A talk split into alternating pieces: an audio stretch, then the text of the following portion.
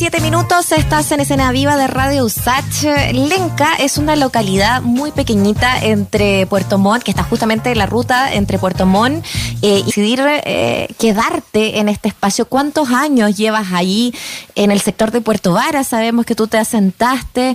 Eh, cuéntanos un poquito de ello, porque también estás muy vinculada en la ilustración no solo a la escritura, eh, y, me imagino que eso es una imagen, eh, la que se da en el sur, muy potente para, para poder retratar, ¿no? Eh, ¿Cuánto de eso está también hoy día en tu trabajo?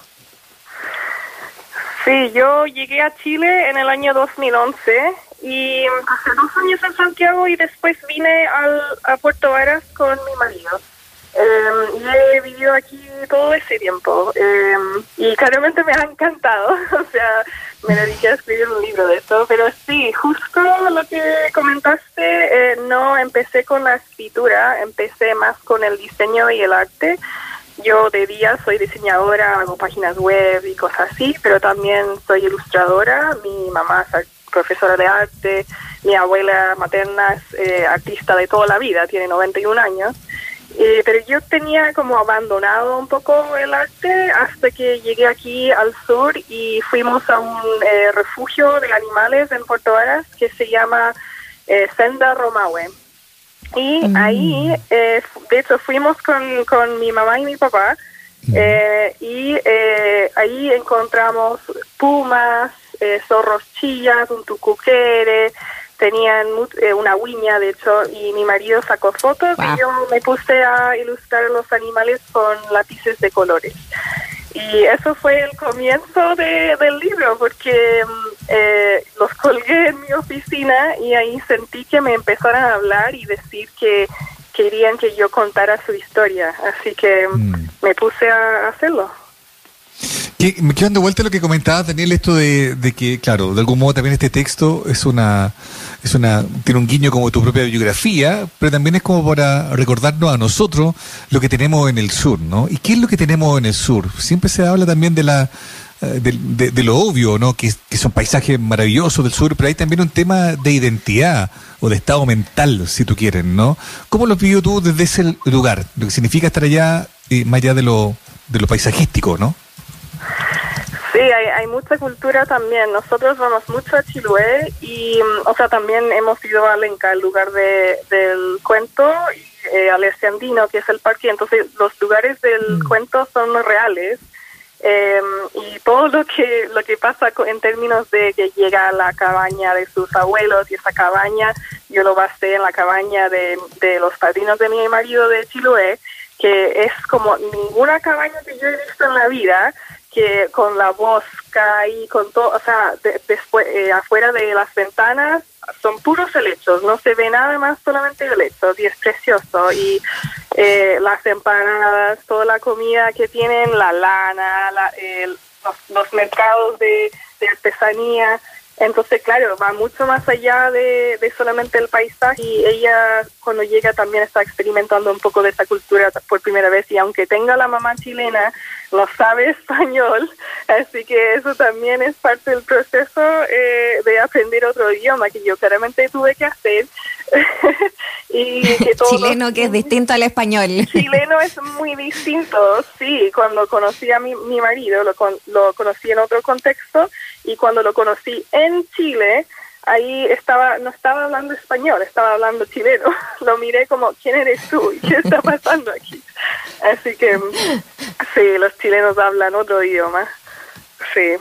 Oye, y, eso, ¿qué le pasa, por ejemplo, ya para, para empezar a abordar eh, em, el otro bosque? Porque, porque claro, es una niña y, tú eh, te fuiste eh, como en esta idea también de mirar con esos ojos eh, con los ojos de la tristeza de lo que está pasando esta niña, pero también con esa, con esa claridad también que pueden tener los, los y las preadolescentes de 11, 12 años. Eh, cuéntanos un poquito, situemos el contexto de, de tu protagonista que se llama Olivia.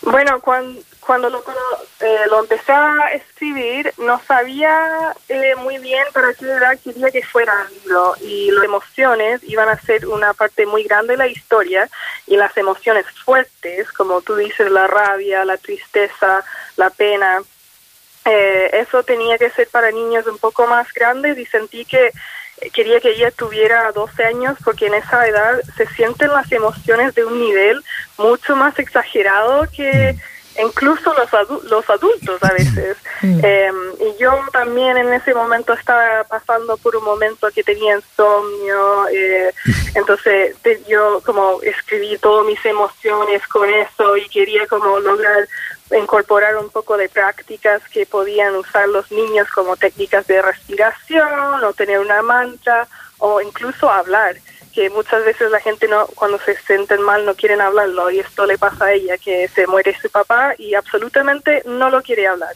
y tiene que mm. pasar por todo este viaje y conocer a un puma, un zorro y un niño chileno que habla otro idioma para mm. poder decir, ok, necesito enfrentar esto y hablar de este tema.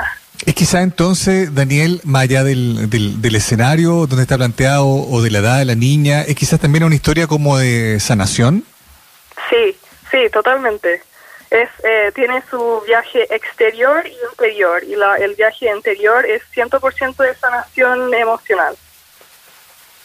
Bueno, es, bien interesante poder eh, eh, visualizar eso en, esta edad, cómo, cómo abordarlo, porque dentro de, de, de, la literatura o de la psicología o de quizás cualquier otra área, hay tanto temor de repente a hablar de ciertos temas eh, y, especialmente con niños y niñas.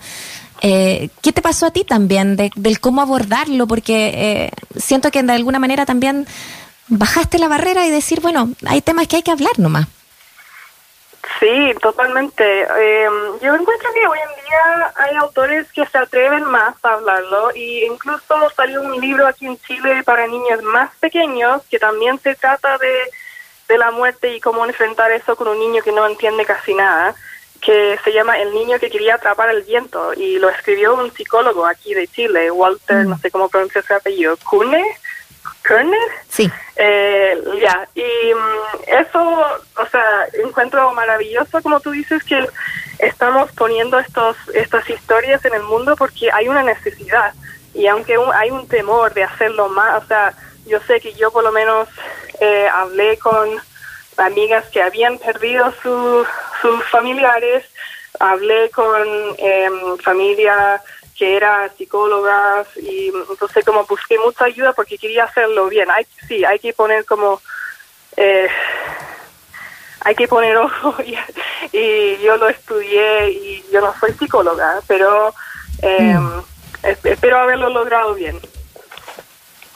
Sí, es que va más allá de eso, tiene que ver con, eh, con cómo vincularse, ¿no? Y con el tacto también, pero también con eh, la, emoción, porque finalmente también se transforma en una historia de fantasía, en una historia entretenida, eh, en páginas que, que te envuelven también en, en, la historia de, de, Olivia y que, que obviamente nos va hablando de toda una cultura, como, como hablábamos al, al comienzo. Estamos hablando con Daniel Coeller, que es escritora, ilustradora, diseñadora estadounidense radicada en el sur, está comentándonos sobre el otro bosque que eh, así como se ve, lo comentábamos al principio también con Mauricio, es un tremendo eh, regalo para esta, esta misma Navidad. Para cualquier momento, pero ya que estamos en la fecha, puede ser perfecto también. Daniel, cuéntanos eh, sobre esta incursión. ¿Seguirá ahí la escritura presente? Sabemos que la ilustración y el diseño son parte ya hace rato de tu vida, pero ¿qué pasa ahí con las historias y cómo contar también ahí con palabras? O sea, la pregunta es si yo voy a seguir escribiendo. Claro, si ya estás en otro proyecto, en realidad yo ya estaba asumiendo que estabas en otro. Sí, eh, claro, ahora estoy en el momento, en inglés se llama brainstorming, solamente pensar en las ideas, que tengo una idea muy clara que quiero hacer, pero no, no me he puesto a a, em, a, escribir nada, pero sí, voy a volver a ilustrar otro libro y escribir otro libro y sí, voy totalmente adelante con este, este proyecto. Buenísimo. Oye, vamos a recordar entonces que estamos hablando de El Otro Bosque, este libro que podrás encontrar a través de Alfaguara.